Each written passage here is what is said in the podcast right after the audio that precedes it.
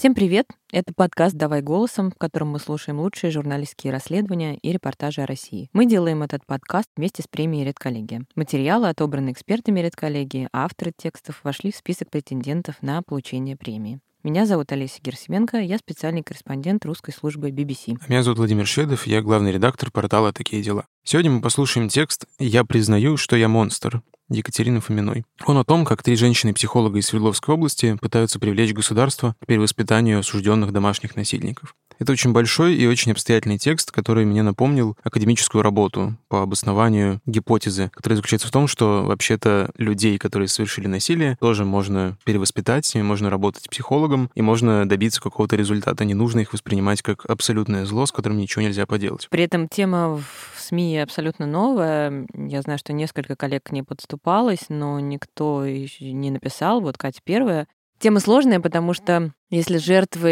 еще как-то общаются с журналистами, выступают в суде и контактируют с НКО, то сами абьюзеры, обвиняемые и осужденные обычно находятся в тени. И более того, к ним и внимания гораздо меньше. Ну, что взять с преступника, как говорится. Ну и, и текст, конечно, интересен самой практикой, которая показала, что при должном старании психологов даже государство будет готово сотрудничать. И не просто государство, а такая закрытая и не самая современная и прогрессивная структура, как в ФСИН. Спросим о том, как это сотрудничество удалось выстроить у автора текста, но пока послушаем материал, который называется «Я признаю, что я монстр». А прочитает его для нас Алевтина Пугач.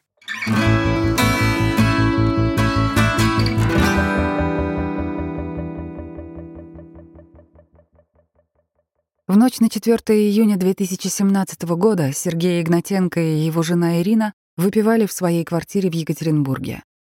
Опьянев, супруги начали ссориться. Сергей ударил жену кулаком в область груди, а потом по лицу. Ирина упала на пол. В больнице выяснилось, что у нее сломаны ребра, повреждено правое легкое.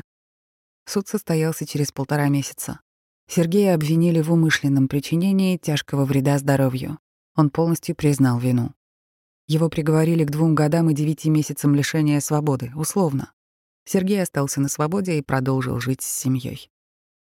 По статистике МВД в 2018 году в России зафиксировано 21 390 случаев домашнего насилия. От рук партнеров или родственников за тот же год погибли 253 женщины. Правозащитники убеждены, что реальные цифры в несколько раз больше, чем те, что приводят в официальных данных. Во время карантина в 2020 число случаев домашнего насилия во всем мире существенно выросло. Россия не исключение. Впрочем, на официальной статистике и законодательстве это никак не сказалось. В 2017 году домашнее насилие в России было декриминализировано. С тех пор агрессора, который наносит побои родным, могут наказать максимум административным штрафом, и только 3% случаев домашнего насилия доходят до судебного разбирательства в рамках уголовного дела. Если насилие совершается не впервые или наносит тяжкий вред здоровью, за него можно получить до 15 лет тюрьмы по статье Уголовного кодекса «Умышленное причинение тяжкого вреда здоровью». Но такое случается редко. По данным судебного департамента, если насилие не привело к смерти, судьи более чем в половине случаев дают условный срок. Чаще всего агрессоры, получив обвинительные приговоры, просто возвращаются в семьи. До недавнего времени никто в стране не занимался ни контролем за ними, ни их реабилитацией. Три года назад в Екатеринбурге три женщины-психолога придумали и при помощи местного управления Федеральной службы исполнения наказаний запустили собственную коррекционно-развивающую программу для домашних насильников. Она называется «Снижение агрессивности и управление гневом». На сегодняшний день ее прошли 40 мужчин, условно осужденных и получивших реальные сроки за тяжкие преступления, включая убийство близких. Сергей Игнатенко, который в 2017 году избил жену, тоже выпускник этой программы. За минувшие три года он больше ни разу не ударил Ирину. Вместе они растят двоих детей. «Раньше я говорила, никогда не буду с этими злодеями работать», рассказывает психолог Ольга Селькова, директор Центра поддержки инициатив в области семьи, материнства, отцовства и детства «Урал». Селькова — одна из авторов программы по управлению гневом для домашних агрессоров. 25 лет она работала в общественных организациях, где занималась реабилитацией жертв насилия. и за эти годы пришла к выводу, проще один раз поработать с одним мужчиной, чем позже с его несколькими женами и детьми от разных браков. Практически все они многоженцы, говорит психолог. Отношения разрываются, и они тут же находят себе новую женщину. К созданию программы Селькову подтолкнули коллеги и знакомые, в том числе из правоохранительной системы. Говорили, Оля, давай будем их исправлять. В 2008 году они даже отправили письмо с предложением разработать совместный проект по работе с осужденными во ФСИН. В 2017 году Селькова отправила письмо снова. И на этот раз оно попало в руки начальницы отделения психологического обеспечения уголовных инспекций Главного управления ФСИН России по Свердловской области Светланы Краснояровой. Светлана Красноярова и Мария Орлова, в отличие от их коллеги Ольги Сельковой, как раз начинали с работы со злодеями, уже осужденными и отбывающими наказание насильниками. В 90-х Красноярову, на тот момент еще студентку Уральского государственного педагогического университета, Пригласили работать в Кировоградскую колонию для несовершеннолетних. Потом она начала учиться на психолога и перешла в психологическую лабораторию внутри колонии. Такие лаборатории тогда только начали открываться по всей стране. Орлова в 2001 году окончила психфак Рязанской академии права и управления, и ее сразу же распределили в исправительную колонию в Нижнем Тагиле, недалеко от ее родного Горноуральска. Штатные психологи во ФСИН тогда были в новинку. Мария говорит, что ей хотелось после школы чего-то нового, неизведанного. И она ни разу не пожалела. Светлана Красноярова хорошо помнит своего первого клиента. На учет в Первоуральскую уголовную инспекцию, где она тогда работала, поставили мужчину, жестоко избившего жену. Мужчина был положительный, не пил, не курил, имел стабильный доход, а жена с двумя маленькими детьми дома. Он приходит, а она пьяная, дети неумытые ходят, вспоминает Светлана. Понятно, он не выдерживает, и ей тук-тук-тук, так скажем. И родственники, и инспекторы встали на сторону мужа. Первое, что я тогда с тем своим менталитетом подумала, надо жену воспитывать, мужик-то хороший, рассказывает психолог. Через несколько лет положительный мужчина снова встал на учет за избиение уже второй жены. Тогда Красноярова поняла, что совершила профессиональную ошибку, пойдя на поводу у стереотипов. Эта история подтолкнула Светлану к мысли о том, что работать надо не с жертвами, а с самими преступниками. Предполагается, что осужденные, состоящие на учете в уголовно-исправительных инспекциях, должны исправляться на воле сами по себе. Некоторые инспекторы, по словам Краснояровой, просто не знают, как им помочь. Светлана самостоятельно разработала несколько психокоррекционных занятий и начала предлагать отдельным судам вменить абьюзерам обязательную встречу с психологом. Для небольшого города формулировка «психокоррекционное занятие» казалась непонятной и даже страшной, вспоминает Красноярова. Мы находимся рядом с городом-миллионником, но мотивированных людей, которые состоят на учете в УИИ и при этом знают, что такое психолог, почти нет, говорит Светлана. Многие даже не знают, что существует такая профессия. Для них где-то там в школах есть психолог. Напрягает, мораль читает. Ничего, кроме негативного опыта, у них нет. Первое занятие было на мотивацию изменения центральных установок. Ко мне в кабинет разом приходили по 10-15 человек. Мы занимались по часу, рассказывает Красноярова. Я просто рассказывала, почему не нужно психологов бояться. Говорила, что психолог в уголовной инспекции работает бесплатно и для вас, и для членов вашей семьи.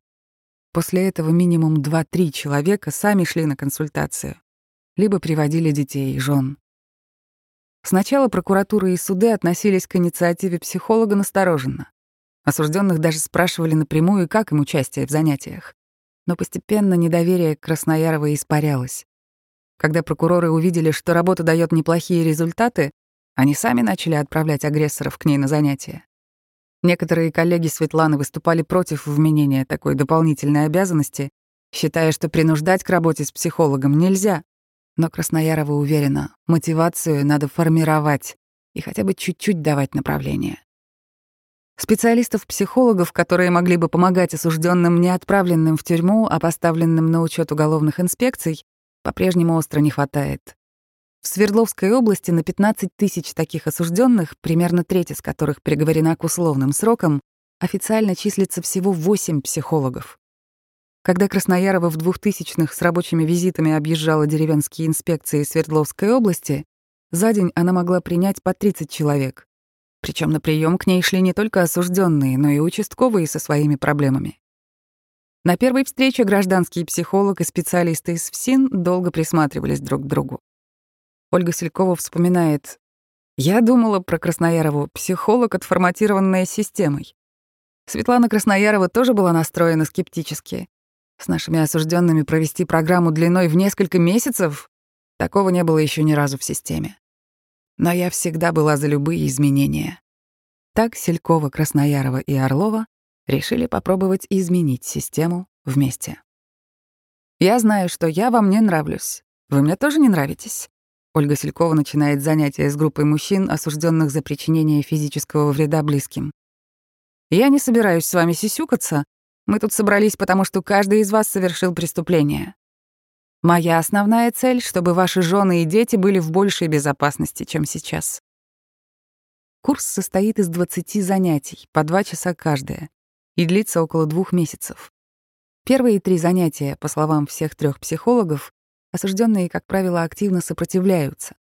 Чтобы лишить участников соблазна бросить, со всеми до начала программы подписывают договоры. Один из выпускников программы, 35-летний строитель Николай Куликов, он получил условный срок за жестокое избиение знакомого. О первых занятиях с психологами Николай вспоминает так. Поначалу был непонятен смысл всего этого. Прям детский сад какой-то.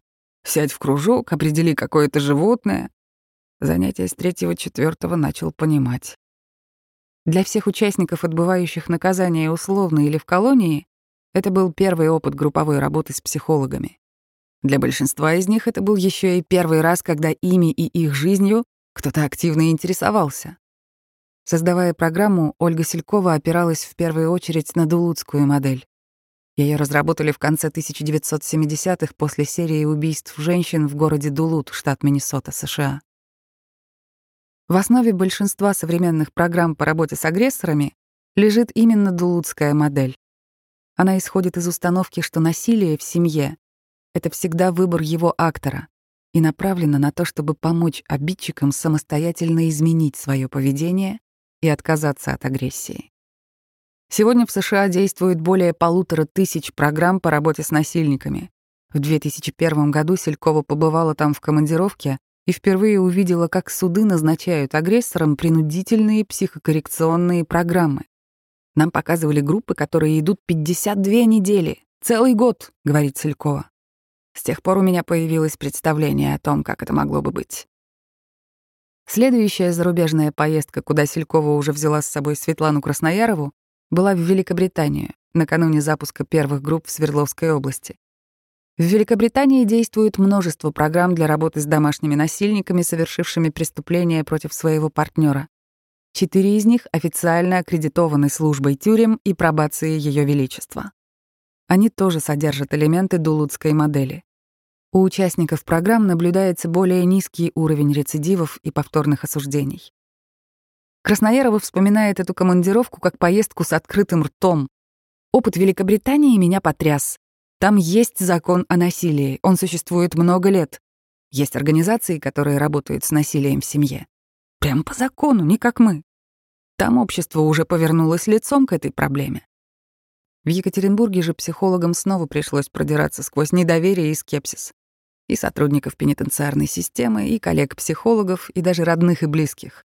Чаще всего в адрес авторов программы звучал вопрос «А ну тебе надо? Тебя же это не касается?» «Ну как не касается?» — возражает Красноярова. «Многие люди в нашем социуме травмированы. Все мифы, которые бытуют в обществе, очень укоренились. И в моей семье они тоже есть. Обсуждая посторонних, мои родные могут сказать «Ой, сама напросилась, сама в короткой юбке пошла». «Я не видела в России идеальных семей», — соглашается Ольга Селькова. «Почитайте новости с начала года в СМИ. В Омске отец двоих маленьких детей кидал на пол. В Воронеже двух- и четырехлетнюю девочек убил. Это все выросшие дети родителей насильников, которых, в свою очередь, в детстве тоже били. Это спираль на каждом витке, которой идет ухудшение сценария. Если, например, папа на маму только орал, то сын свою жену начинает уже толкать. Соответственно, внук будет жену бить, правнук убивать. Программа, которую психологи придумали для российских правонарушителей, когнитивно-поведенческое, то есть направленное на изменение реакций и поступков участников. В ее рамках не разбирают травмы, которые могли подтолкнуть насильников к преступлению. Задача программы — скорректировать поведение здесь и сейчас, научить агрессоров отслеживать свои эмоции и контролировать гнев. Мы говорили, мы не будем вашу историю трогать, какой-то опыт травмирующий, рассказывает Светлана Красноярова. Это поведенческий тренинг. Мы даем новые знания, навыки, а вы можете присоединять их к вашим знаниям и навыкам. Если вы говорите «нет, я вообще об этом разговаривать не буду», мы не будем залезать к вам в голову или разговаривать о вашей истории преступления. Обкатать новую программу в 2018 году решили в родном городе Светланы Краснояровой, Первоуральске. Это небольшой город в часе езды от Екатеринбурга с населением около 120 тысяч человек, единственной уголовной инспекцией и одним судом. Целевой аудиторией программы стали мужчины от 18 до 50 лет, осужденные за насильственные преступления в отношении родственников и близких по статье «Умышленное причинение тяжкого вреда здоровью». Красноярова по формальным признакам отобрала 300 человек. С каждым лично говорила и проводила диагностику. Были ли вы свидетелем того, как вашу маму избивали в детстве? Избивали ли вы когда-то животных? Били ли вас в детстве? Эти и 30 других личных вопросов помогали тренерам набрать группу. Многих участников объединяло похожее детство. Они были свидетелями издевательств над другими людьми и сами подвергались насилию. «Почему многие психологи сваливаются в сочувствие к ним?» — спрашивает Ольга Селькова. «Потому что они реально в прошлом жертвы, Тренеру часто очень сложно идти по грани, оставаясь на уровне тренировки навыков. Чтобы трезво смотреть на потенциальных участников, Селькова всегда читала фабулы их уголовных дел. «Я ведь все таки привыкла работать с потерпевшей стороной», — объясняет она. Когда насильник рассказывает ужасную историю из своего детства, я автоматически вижу в нем мальчика, испуганного, избитого, поломанного, обожженного, в зависимости от того, что с ним делали а затем вспоминаю фабулу. Один, например, сорок раз пнул четырехлетнего ребенка, а потом еще и двухлетнего, потому что двухлетний стал заступаться за брата. Я прямо представляю, как он их пинал, и у меня сразу все проходит. Ее коллега Мария Орлова избрала противоположную тактику. Она дело не читала, чтобы не было какой-то установки предвзятого отношения к клиенту. Меня лично не возмущало, что они делали. Меня это удивляло, наверное, говорит Орлова. Как люди могут до такого опускаться? Не отдавать себе отчета, насколько это болезненно в отношении их партнеров, детей. В первую группу попали всего 12 из 300 отобранных Краснояровой осужденных. Но отобрать участников оказалось не самой сложной задачей. Сложнее было убедить судей вменить подсудимым дополнительные обязательства. На первых порах это делалось буквально вручную для каждого участника. Инспекторы, к которым прикреплены условно осужденные, должны были прийти с предписаниями в суд. Психологи тоже приходили на заседания, озвучивали характеристики подсудимых, объясняли, как они собираются с ними работать. Многие психологи, работающие внутри системы ФСИН, удивлялись, как психолог может работать с клиентом принудительно. Но, например, в Великобритании, где программы по исправлению абьюзеров действуют более 20 лет, 90% насильников отправляют на исправление именно по решению суда. Принудительные коррекционные программы по решению суда распространены также в США, Канаде, Австралии и большинстве европейских стран. Для участия в программе по исправлению нужна внутренняя мотивация, которой у абьюзеров нет, объясняет Светлана Красноярова. По ее мнению, группы, набранные из добровольцев, в данном случае работать просто не будут, если говорить, ну, когда он созреет, то придет к нам и захочет работать, то сколько он уже к тому времени покалечит жизней, говорит Красноярова. Первое занятие психологов с пробной группой условно осужденных провалилось. Мужчины, которых суд обязал ходить на занятия, с недоверием отнеслись к незнакомым женщинам-специалистам. Их почти не слушали. В перерыве кто-то из участников даже успел покурить марихуану. В других странах аналогичные программы по исправлению насильников часто ведут в паре мужчина и женщина. Во-первых, потому что это позволяет продемонстрировать мужскую и женскую модели поведения. Во-вторых, потому что мужские группы быстрее проникаются доверием к тренеру-мужчине. Ольга Селькова говорит, что в проекте вместо мужчины была форма Светланы Николаевны. Психолог из ФСИН начала со второго занятия надевать форму с погонами. И это сработало. Они считают, что если я в колонии работала, я многое понимаю, объясняет Светлана Красноярова. Обычно наши осужденные закрыты, боятся к себе допустить. Но раз я столько лет на зоне провела, минимальная база доверия была сформирована. Николай Куликов, проходивший программу в числе первых участников, вспоминает, «Доверие к ним было, они же постарше, как будто с опытом все прохавали. Они знают все, как мы думаем, мне кажется. Они и мысли могут читать. Если в первоуральской группе были одни первоходы, то есть первично осужденные, то следующую набирали уже из абьюзеров-рецидивистов. У многих из них было по 5-7 судимостей. Средний возраст тоже был выше. В новой группе тренеры столкнулись с новой проблемой — отсутствием общего языка у осужденных и гражданского психолога. Я вообще не использую профессиональные термины, но они иногда половину моих слов не понимали, вспоминает Ольга Селькова. Светлана Николаевна долго в системе и хорошо их знает. Она часто переводила меня, упрощала мою речь, приводила другие примеры, потому что мои, видимо, были из другой жизни, более осознанных людей. На заключительном занятии каждый участник разрабатывал с психологом индивидуальный план, как они могут обеспечить безопасность семьи от себя самих. План писали минимум в трех вариантах, чтобы были запасные сценарии поведения в кризисных ситуациях. Осужденным предлагали разработать эти сценарии самостоятельно. Недавно родственник Николая Куликова ударил его на семейном празднике. «Я абсолютно никак не отреагировал», — говорит Николай. Там были дети, а он мой родственник. Я знаю, что априори он не желает мне плохого. Таким и был план безопасности, который Куликов разработал для себя сам. Начинаешь придумывать компромиссы, чтобы уйти от насилия. Начинаешь мозг включать, рассказывает он. Больше не перекрывает, как раньше. После запуска программы по снижению агрессивности среди условно заключенных, психологи решили поработать и с теми, кто из-за своей агрессии оказался за решеткой.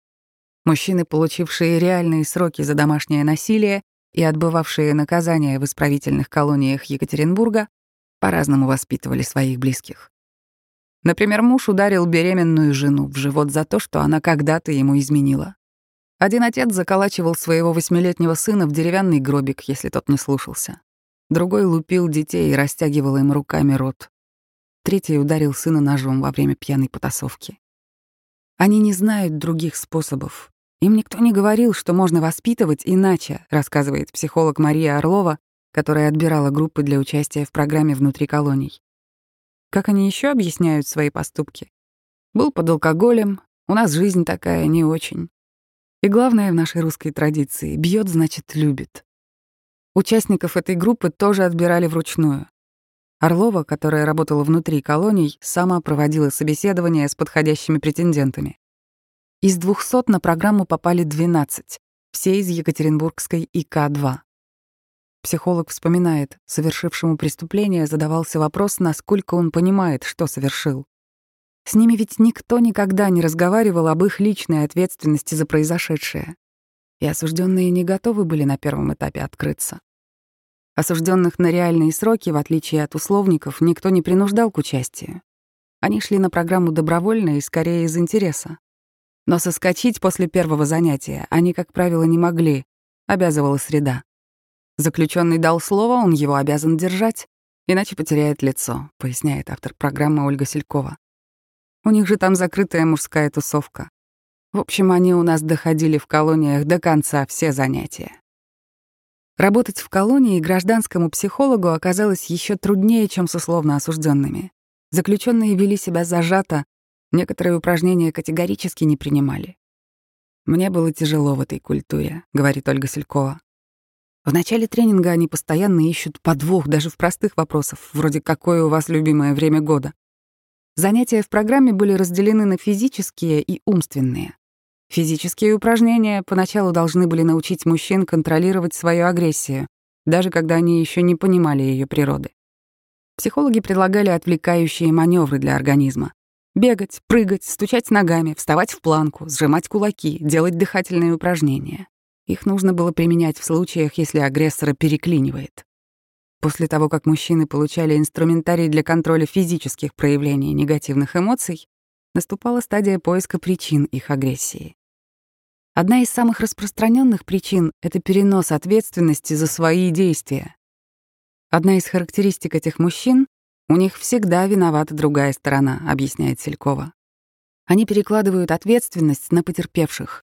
Их спровоцировали, их довели, их не поняли, их оскорбили, не послушались, довели до ручки.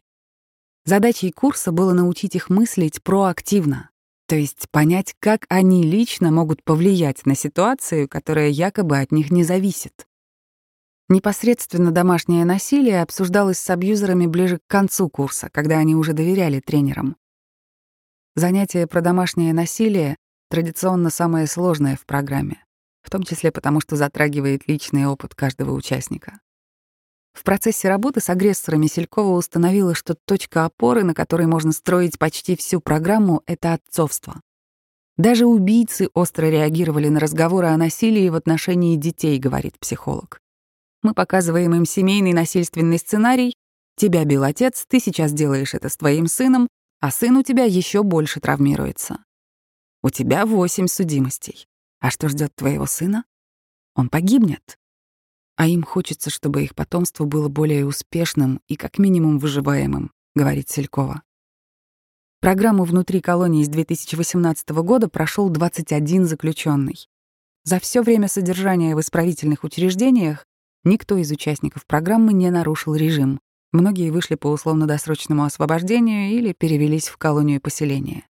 Но измерить эффективность программы после выхода осужденных на свободу пока невозможно. Для этого у психологов нет никаких административных рычагов. Контроль над заключенными в России заканчивается, как только они выходят за ворота колонии. По словам Ольги Сельковой, к концу занятий многие мужчины из групп в колониях говорили «Я признаю, что я монстр». А монстр, на мой взгляд, это переродившийся защитник, говорит психолог. Задача всех наших упражнений — вернуть обратно защитника, то есть из монстра перевести его в цивилизованного человека. Среди 19 мужчин, приговоренных за насилие к условным срокам, авторы программы проводили итоговый опрос. Больше половины опрошенных сказали, что прекратили применять насилие — физическое, вербальное, эмоциональное. Чуть меньше половины участников считают, что их партнеры теперь чувствуют себя в безопасности рядом с ними. Трое прекратили отношения с бывшей женой или партнершей без дальнейших проявлений враждебности. У троих появились новые отношения. Большинство выпускников первой группы и все из второй не совершили повторных преступлений в семейно-бытовой сфере. Также психологи выявили, что у участников группы снизилась постоянная потребность привлечь к себе внимание, жажда повышенной активности и импульсивность поведения. Многие стали больше волноваться о своей судьбе и судьбе близких. С пробной первоуральской группой выпускников программы тренеры встретились лично через полгода после окончания. Появилась необходимость в поддерживающей встрече. Психологи узнали, что один из участников совершил убийство. Еще один погиб в пьяной драке, защищая мать. У остальных дела шли хорошо. Целей, которые участники поставили на три года вперед, большинство достигло за полгода. «Сначала все они шли к нам без мотивации», — говорит Светлана Красноярова. «Но через полгода мы увидели такие мощные изменения. Один сделал карьеру, другой купил себе участок и уехал к морю, он хотел строительством заниматься. Один рецидивист получил повышение на работе. Пришел в таком пальто шикарном. Мы его не узнали. Он показал, какие упражнения делает, чтобы не сорваться, не наорать на кого-то. Стоит на столе, держится на руках, подняв корпус параллельно поверхности. Ольга Селькова признается, что некоторые элементы программы взяла из другой области психологии — бизнес-консультирования. Бизнес заточен на результат, а мужчины вообще любят мыслить понятными целями. Когда им даешь простой и понятный формат, они в это прямо с удовольствием играют.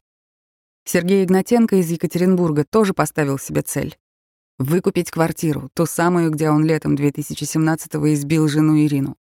На вопрос, как сейчас ее муж работает с гневом, Ирина говорит, перепсихуется и успокоится.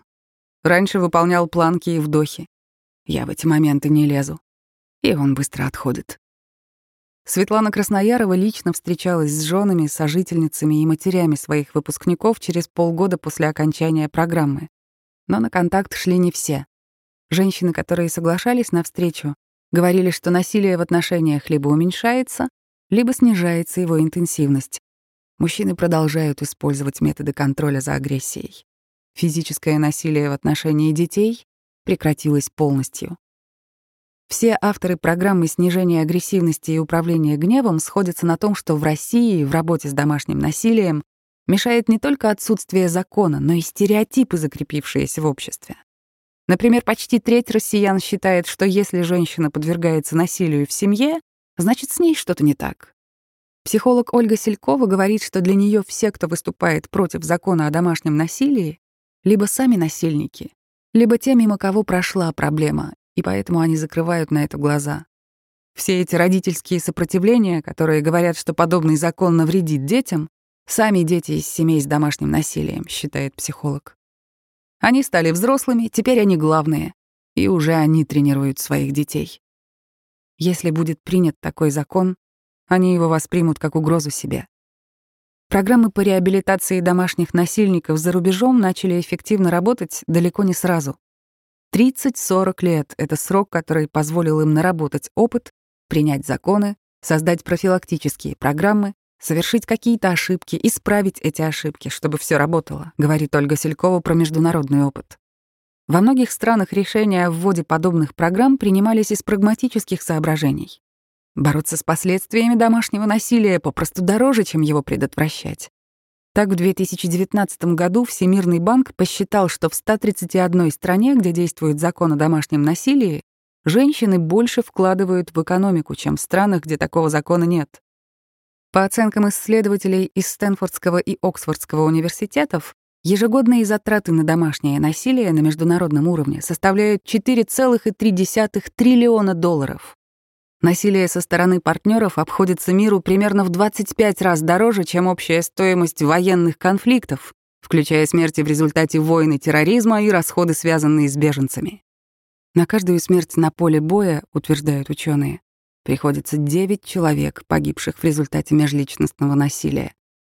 «У нас, как вы понимаете, никто ничего не считает», — говорит Ольга Селькова. «Но с точки зрения затрат решать проблему домашнего насилия сложно и дорого». Пока государство не занимается проблемой домашнего насилия, за нее берутся некоммерческие организации. Большинство из них работает с жертвами, но в России есть несколько НКО, которые также занимаются реабилитацией агрессоров. В их числе петербургская альтернатива насилию, которая уже 15 лет работает с теми, кто проявляет агрессию в адрес близких. В прошлом году они создали «Соль» — Всероссийскую ассоциацию консультантов, работающих с авторами насилия в близких отношениях. Как правило, речь идет о работе в добровольном и индивидуальном порядке. Арт-терапевт из Архангельска Валентина Морозова тоже училась у петербургских специалистов. С 2017 года она работает по программе управления гневом с элементами арт-терапии на базе общественной организации «Арт-Север». В 2020 году, во время пандемии коронавируса, Морозова с коллегами собрала группу поддержки онлайн для мужчин на грани эмоционального срыва, имеющих проблемы в отношениях и склонных к насилию. «Мы работаем только с теми, кто приходит к нам добровольно», — рассказывает арт-терапевт. «Мы не можем никого заставить. Не наша задача бегать за обидчиками и доказывать им, что насилие — это плохо. Они уже приходят с осознанием того, что что-то не так. В процессе работы мы помогаем им осознать, где их поведение насильственное, увидеть альтернативу насилию, научиться распознавать эмоции и управлять ими. Государство поддерживало инициативу Валентины единожды. В 2019 году региональное правительство выделило грант на проведение выставки и конференции. Она считает, что НКО, занимающиеся темой домашнего насилия, работают давно и качественно, но нас очень мало, а запрос на работу, в том числе от самих обидчиков, растет, потребность осознается.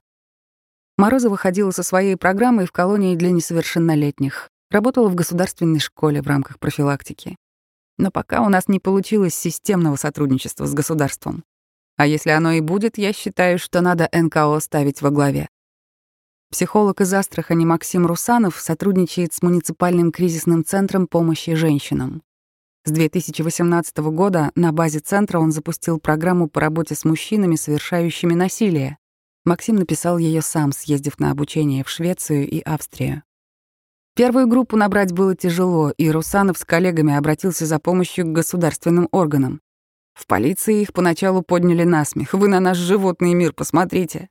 Большинство домашних дебоширов, состоящих на учете у участковых, из асоциальных семей, запойные, безработные. Но специалисты из кризисного центра все равно начали с ними работать. Через полгода участковые, видя упорство психологов, начали отдавать им первичное обращение относительно благополучных мужчин, на которых родные и близкие пожаловались в полицию впервые. Никаких инструментов для принуждения не было, кроме душевной беседы участкового с агрессором. Полицейские советовали, «Коль ты видишь, к чему все идет, тебя же закроют, сходи». И после этого у нас в группе появились такие Коли, рассказывает Русанов. Параллельно такая же работа велась с уголовными инспекциями. Вдохновившись примером уральских коллег, специалисты из Астрахани попытались выйти и на суды, которые могли бы назначить правонарушителям прохождение коррекционной программы. Много раз письма писали.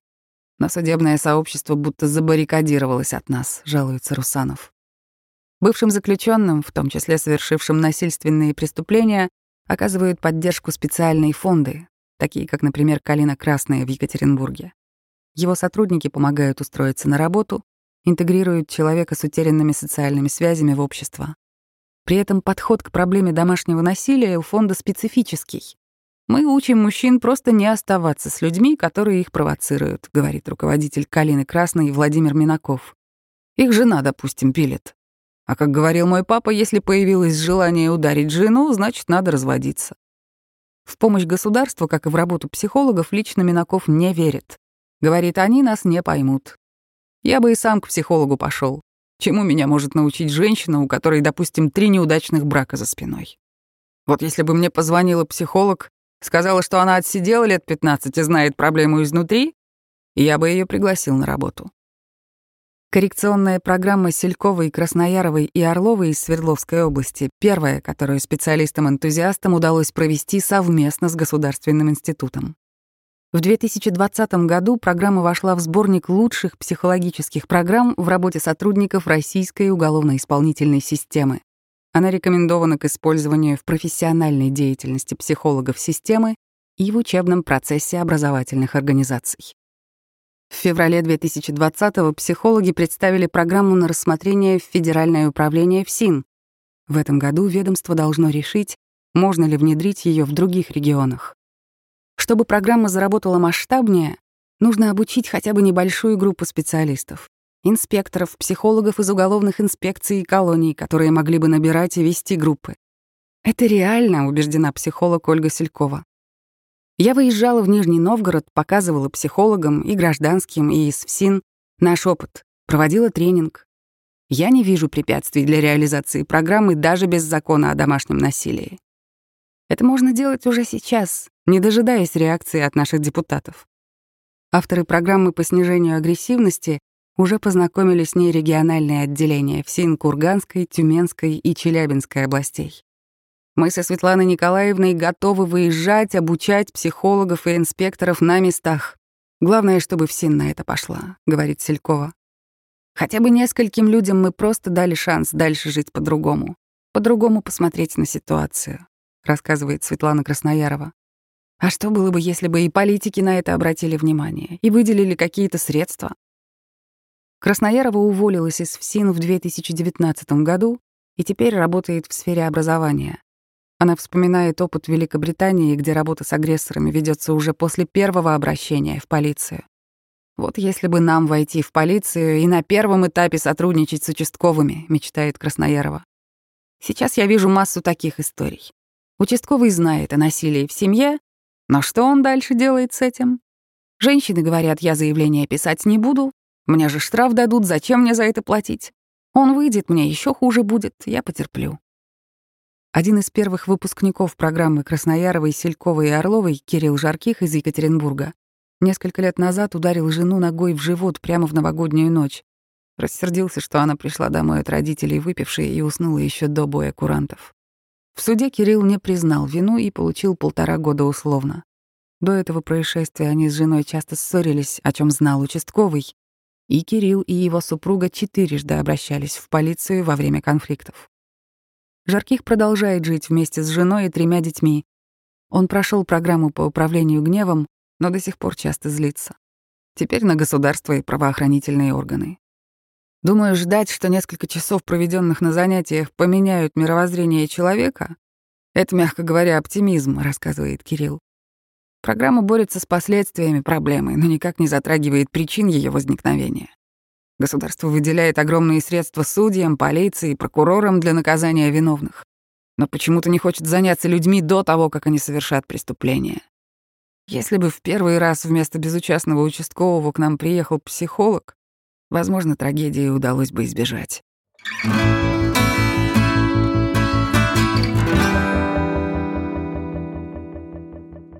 Мы послушали текст «Я признаю, что я монстр» Екатерины Фоминой. Олесь, когда-нибудь ты слышала о таком явлении, как solution журнализм? Только что прослушали его прекрасный пример.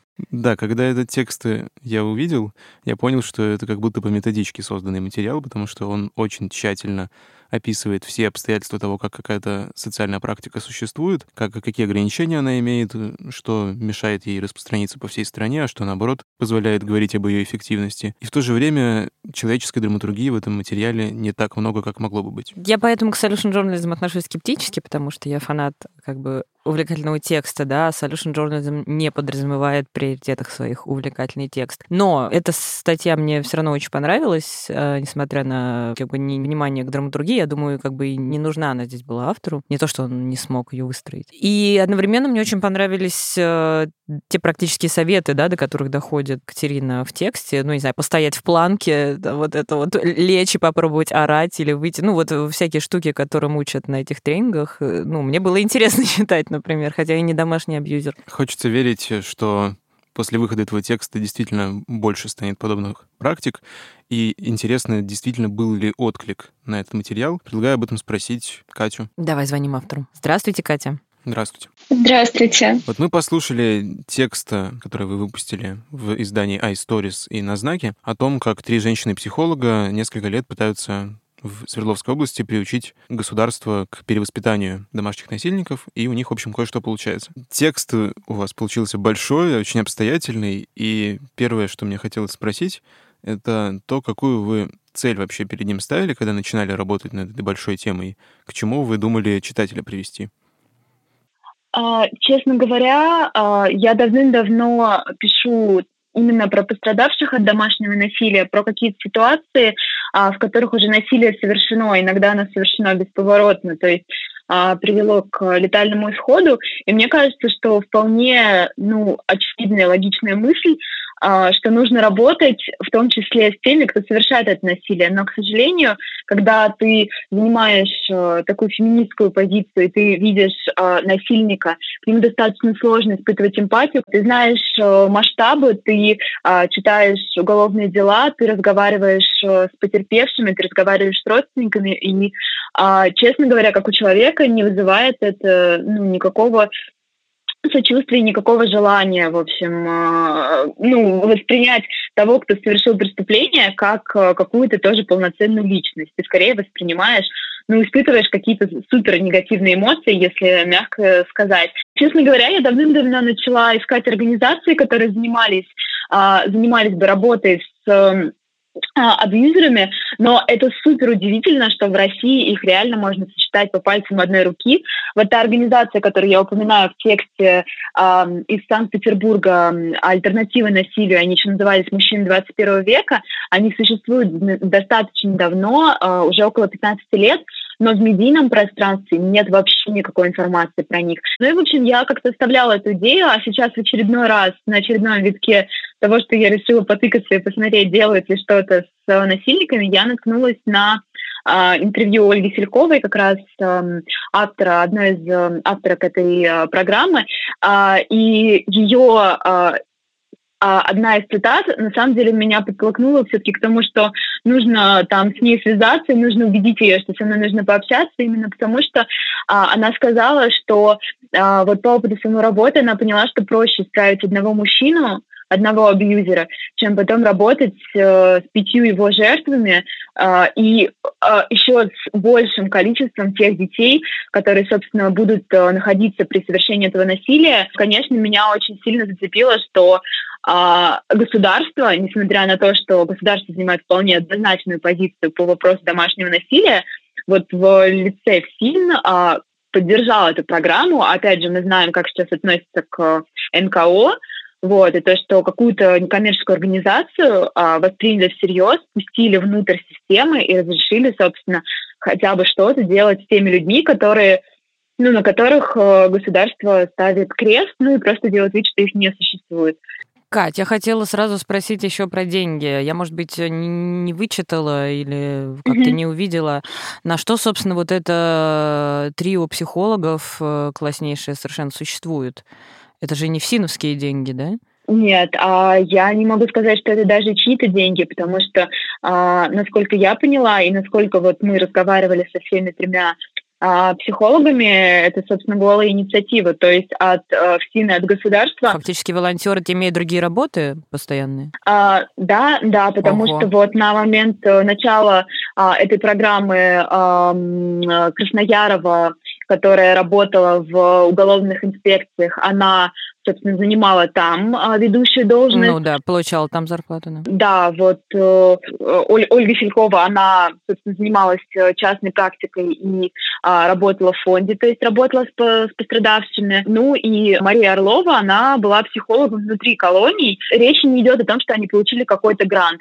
Сейчас, конечно, они уже пытаются, доказав э, эффективность, а, этой программы, как претендовать на президентский грант, претендовать на какие-то, uh-huh. а, ну, в общем, на какую-то поддержку. Но просто я об этом и в тексте пишу, что в других странах, а, когда эффективность таких программ уже доказана, эти программы отказаны, то есть тебе есть какими результатами приходить.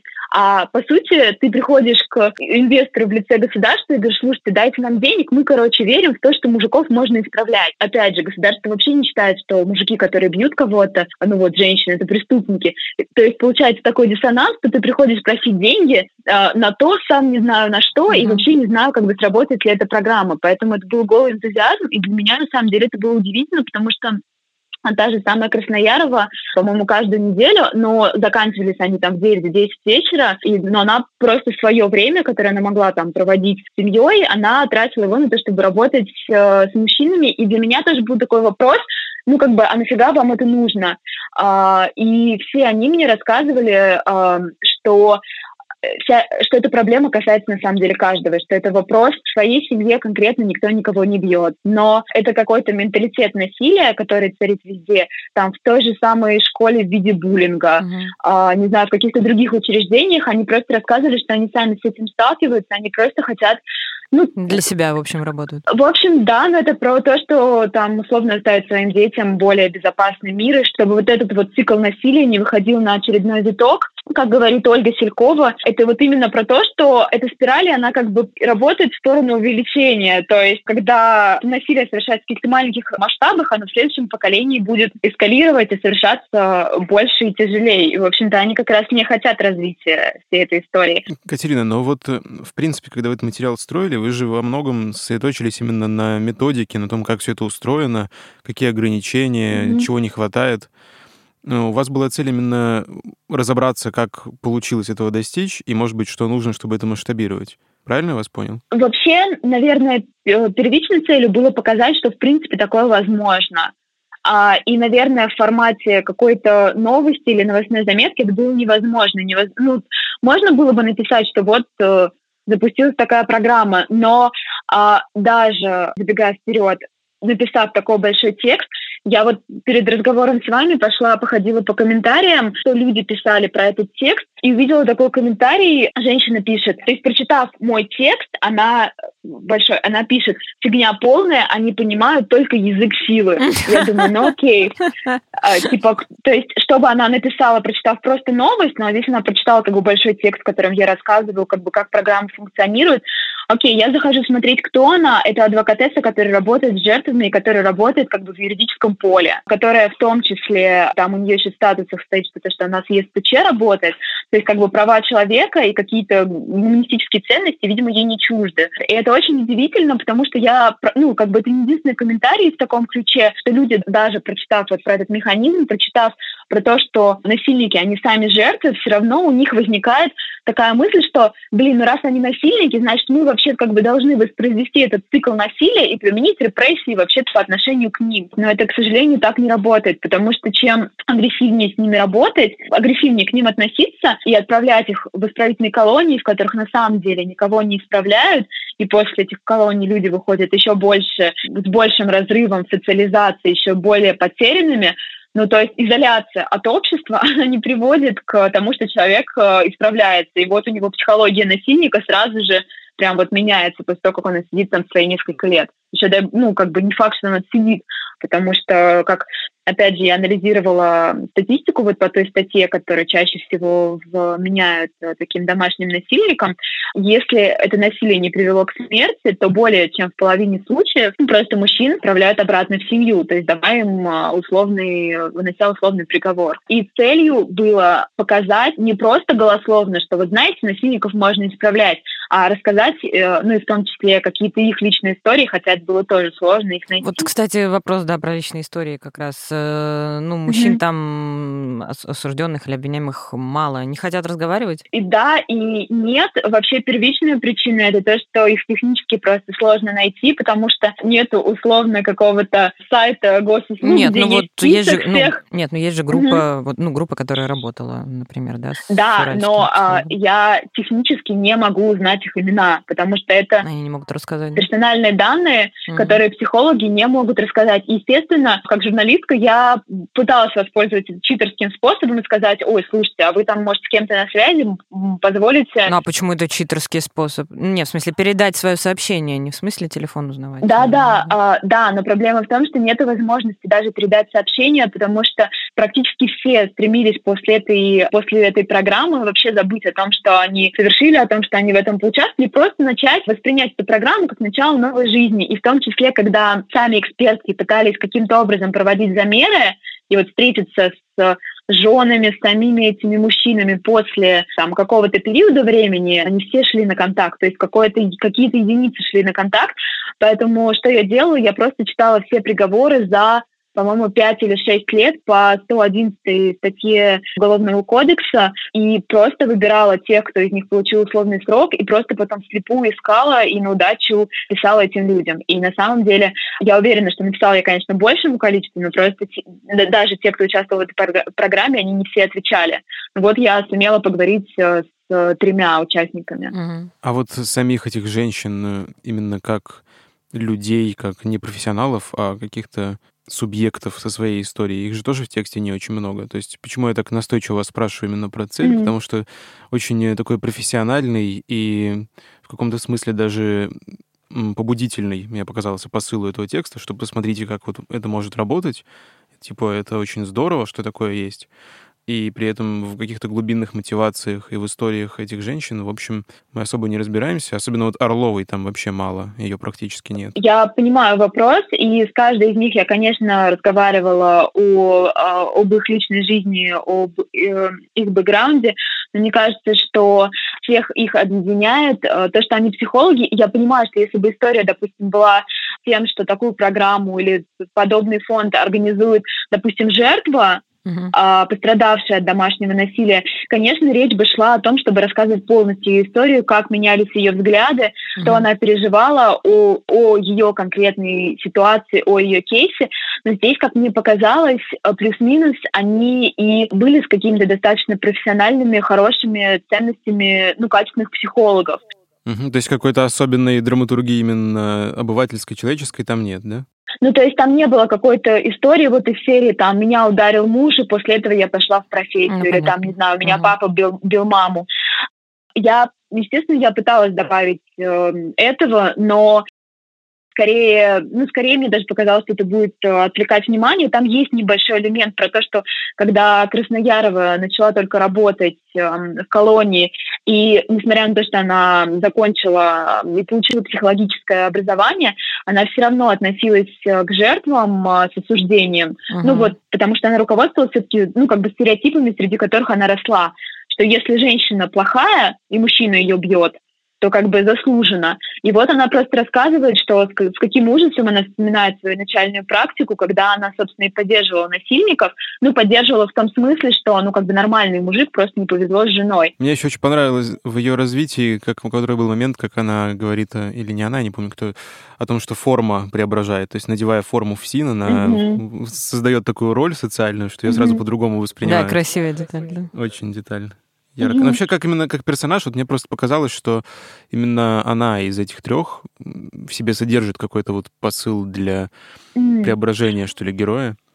Uh, я, а, опять же, возвращаюсь к тому, что, конечно, мне интересны их э, там личные жизни, судьбы, личные мотивации. А, и в целом вот а, именно с Краснояровой мы очень много про ее семью разговаривали, и про ее маленькую а, дочку, и вот как я уже упоминала, а, кибербуллинг, а, ой, не кибербуллинг, обычный буллинг, то ее дочка подвергалась, и подверг, ну, до тех пор, пока Светлана Николаевна это не остановила, подвергалась буллингу в школе. И как раз мне, ну, в текст не могло все войти, но я сейчас расскажу эту историю, то как раз объясняя мне, что общество еще не очень понимает в принципе, что такое насилие, не очень может идентифицировать. И инспекторы, которые работают с преступниками, они тоже не очень понимают, что условно какой-то процесс насилия может продолжаться в семье.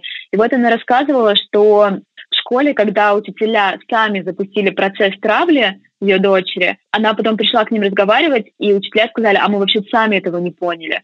Ну, то есть, да, спасибо, что вы отследили этот процесс, но мы как бы не поняли, что мы его запустили. И проблема в том, что у нас по-прежнему нет какого-то, ну, условно, чек-листа, да, чтобы понимать, что такое насилие. И одна из целей этого текста тоже немножко запустить вот этот мыслительный процесс и а, подтолкнуть людей порефлексировать, а вообще, как бы, о, о чем насилие. Был ли какой-то хороший отклик, какой-то конструктивный, направленный, может быть, тоже на интерес к подобным практикам после того, как текст вышел?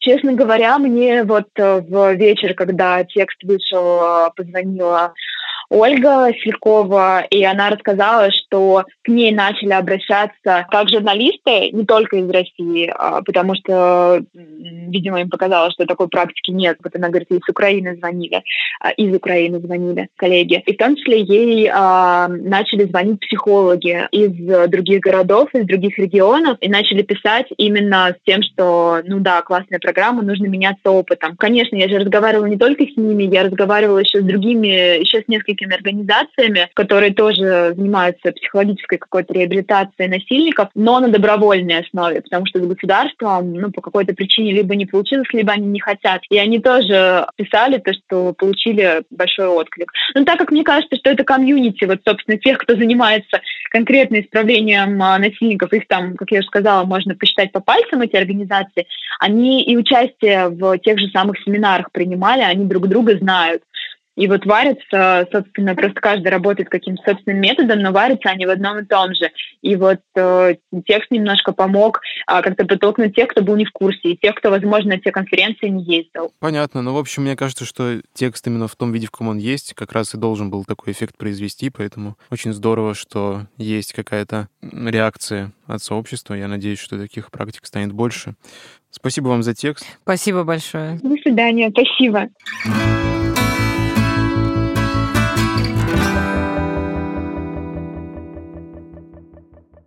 Ну, заметно, что Катя вовлечена, вовлечена в, э, вообще в проблему домашнего насилия в России с точки зрения и правозащиты, и принятия закона против домашнего насилия. И ну, глубоко погружена, как она сама говорит, много лет работала над этой темой. Мне поэтому так важно было узнать, какую цель ставила Катя, когда писала этот материал, потому что если исходить из того, что он создавался для того, чтобы осветить максимально полно то, как существует эта практика, и, может быть, помочь ее в будущем масштабировать... То удалось. Да, то, мне кажется, материал удался на 100%. Угу. Если мы говорим о том, что мы хотим больше с психологией поработать, в смысле с психологией героев, с их предысторией, то, наверное, чего-то не хватило. Но, как мне кажется, разговор с Катей показал, что ей было важно именно объяснить, что такое существует, Но такое возможно, же, и оно нужно. Да, и опять же, первый, ну, первый текст с такой точки зрения, чему я не перестаю радоваться, удивляться и завидовать. Вот, поэтому я думаю, что там можно по-разному крутить еще а, именно этот аспект и с драматургией подойти, да, и, и с других сторон желающих говорить мужчин, возможно, там переделавших себя, как-то изменившихся. Мне кажется, тут можно продолжать еще много-много писать об этом. Это был подкаст «Давай голосом», который мы готовим совместно с премией «Редколлегия». Слушайте нас на всех подкаст-площадках, ставьте нам 5 звездочек, ставьте лайки, рассказывайте о наших подкастах своим друзьям. С вами был Владимир Шведов. И Олеся Герасменко. Пока-пока. Пока.